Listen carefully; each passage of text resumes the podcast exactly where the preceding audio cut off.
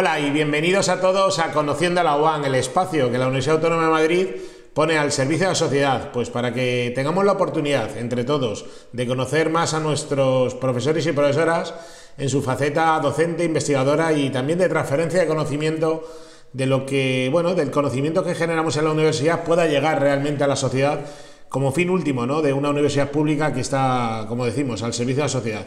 Y estamos en esta serie de, de videoentrevistas intentando conocer los grupos de investigación y a esas profesoras y profesores de la universidad, pues para que nos cuenten, ¿no? ¿Qué, a qué se dedican en esa faceta más de investigación y de transferencia de conocimiento. Y hemos llamado al profesor eh, Carlos Sánchez Ferrer. ¿Qué tal, Carlos? ¿Cómo estás? Muy bien. ¿Qué tal estáis vosotros?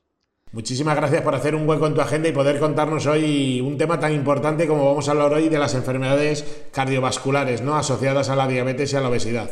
Permíteme, Carlos, que te presente a la audiencia.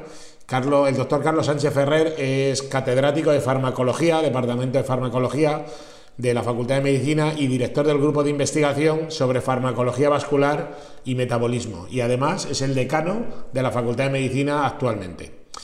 Pues Carlos, muchísimas gracias, como digo, de estar con nosotros y vamos directamente a, por lo que te hemos llamado, a que nos cuentes las, la incidencia ¿no? en las enfermedades cardiovasculares a la, de la diabetes y de la obesidad. ¿no? Cuéntanos para empezar, ¿qué grupo de investigación tenéis en la universidad y qué líneas de investigación estáis desarrollando? Pues mira, nosotros tenemos un grupo, estoy yo eh, y colidero con la profesora Peiró, somos los dos colíderes, eh, los dos ah, recientemente pues profesores estables ya dentro de la universidad y luego solemos tener uno o dos eh, investigadores postdoctorales, tres o cuatro becarios de investigación y algún técnico. En total haríamos un grupo de unas de unas 10 personas que luego tenemos colaboraciones con diferentes eh, grupos y de investigación, tanto de España, en algunos hospitales, como también de fuera de España. Porque ahora la investigación es, como sabes, muy multidisciplinar y conviene eh, relacionarte para poder abarcar muchos, muchos temas de investigación. O sea que somos un grupo mediano, lo cual tiene ventajas e inconvenientes. Las ventajas sobre todo es que lo podemos, no, es muy grande y por lo tanto se puede controlar bien de todo lo que cabe. Nos conocemos todos muy bien y eso es muy importante. Y nos ¿Qué líneas de investigación estáis desarrollando? Mira, nosotros hace ya años trabajamos, como has dicho muy bien, en las, en las enfermedades cardiovasculares asociadas a la diabetes. La diabetes es una enfermedad eh, enormemente prevalente, es decir, hay millones de diabéticos en el mundo. De hecho, es, junto con la obesidad, que luego comentaremos, la única enfermedad no infecciosa que es epidémica. Es decir, ahora que estamos en fases de pandemia, ¿no? Es una enfermedad epidémica, porque estamos hablando de ni cientos de millones de diabéticos en todo el mundo. Y curiosamente los diabéticos no se mueren directamente porque la, glucosa esté elevada o porque la diabetes sea así o asado por un análisis de glucosa más o menos. Se mueren de enfermedades cardiovasculares. Al cabo de los años, eh, la incidencia de enfermedades cardiovasculares en esos pacientes es tan alta eh, que es la causa fundamental de su patología y eventualmente de su fallecimiento. Y incluso, pues si tienen daños en el riñón, tienen daños en las arterias, tienen daños en la retina, que casi siempre son de origen vascular. Y ahí hay todavía bastante poco conocimiento hay una tendencia a pensar que la diabetes es sencillamente azúcar elevado, que me sube la glucosa en la sangre. Y no está tan claro. No está tan claro, porque tú puedes mejorar, puedes ajustar muy bien la glucosa de los pacientes durante mucho tiempo y sin embargo las enfermedades cardiovasculares no se reducen. Los ensayos clínicos lo dicen. Es decir, hay algo más en la diabetes. ¿eh? Y de hecho nosotros lo que hacemos es precisamente tratar de investigar cuáles son los mecanismos por los que se producen daño en las arterias en sujetos que están con diabetes y entonces si conocemos esos mecanismos podemos buscar dianas, podemos buscar lugares y pensar en nuevos fármacos que mejoren el tratamiento de los pacientes diabéticos. Ese digamos que es nuestro, nuestro objetivo. Y luego la otra gran línea es lo mismo de las enfermedades cardiovasculares, pero asociadas en este caso a obesidad, ¿no? Claro, porque le pasa muy, si tú miras el mapa de la obesidad en el mundo, se, fusiona con diabetes, es decir, es la segunda enfermedad que se considera epidémica que no es infecciosa. Y realmente tú ves en el mapa del mundo los, países que tienen más diabetes y tienen más obesidad y prácticamente son los mismos. Sobre todo la diabetes tipo 2, hay un par de tipos de diabetes. La tipo 1 es la más conocida, los pacientes que deben inyectarse insulina. Pero la tipo 2, que es la más frecuente, es la diabetes asociada a la obesidad generalmente en personas de mediana o avanzada edad eh, con problemas de hipertensión, problemas de que se llama de síndrome metabólico, es decir, está muy relacionada la diabetes tipo 2 y la obesidad, de tal modo que en algunos casos se ha, se ha acuñado un nuevo término, ahí no está aceptado en todas partes, pero se habla incluso de diabesidad, que es como una especie de eso, de enfermedad, de obesidad asociada a diabetes.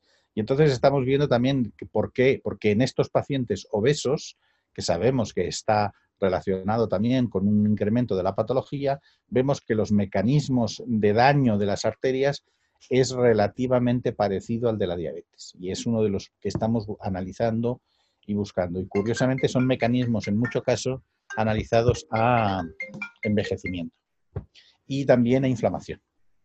¿Podríamos decir de alguna manera que la obesidad y la diabetes hacen envejecer a nuestras arterias y por eso de ahí las enfermedades cardiovasculares pues, asociadas? Pues sí, pues sí, pues sí que se podría decir. De hecho, se consideran enfermedades progéricas, es decir, lo que desarrollan, lo que les pasa a las arterias de sujetos diabéticos o de sujetos obesos es parecido a lo que ocurre en arterias de sujetos sanos, delgados, muy, con edades muy avanzadas.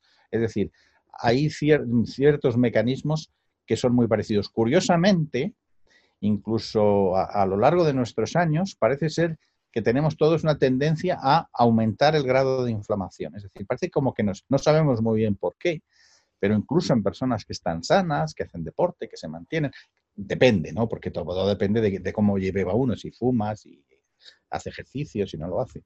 Pero tendemos todos como a inflamarnos un poquito, solo un poquito. Pero parece ser que ese mecanismo de inflamación probablemente tiene una importante repercusión cara a la salud de nuestras arterias. Luego, sí, es verdad, de hecho ya lo dijo un señor hace muchos años, un médico inglés, hace muchos años, que somos tan viejos como lo sean nuestras arterias. ¿no?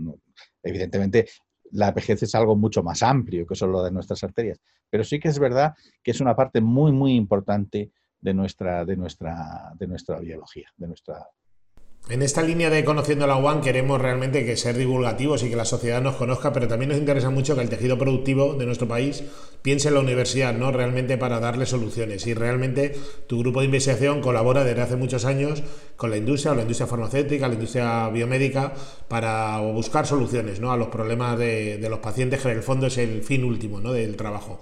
¿Cómo podríamos hacer también un llamamiento ¿no? a esas, a lo mejor, industrias que no nos conocen todavía o, instituciones que podrían estar interesadas en colaborar con la Universidad Autónoma de Madrid, en este caso con tu grupo de investigación?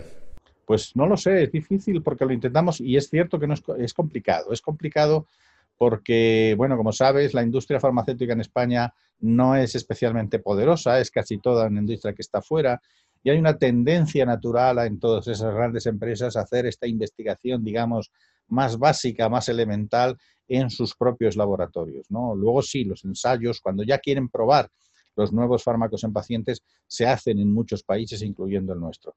Pero hay una cierta resistencia a realizar y a veces incluso eh, como no demasiado interés y no sé por qué muy bien en realizar estos estudios más básicos en los pacientes. Y yo creo que no es una buena idea, porque al final, casi siempre, las grandes innovaciones terapéuticas han venido de hallazgos muy básicos.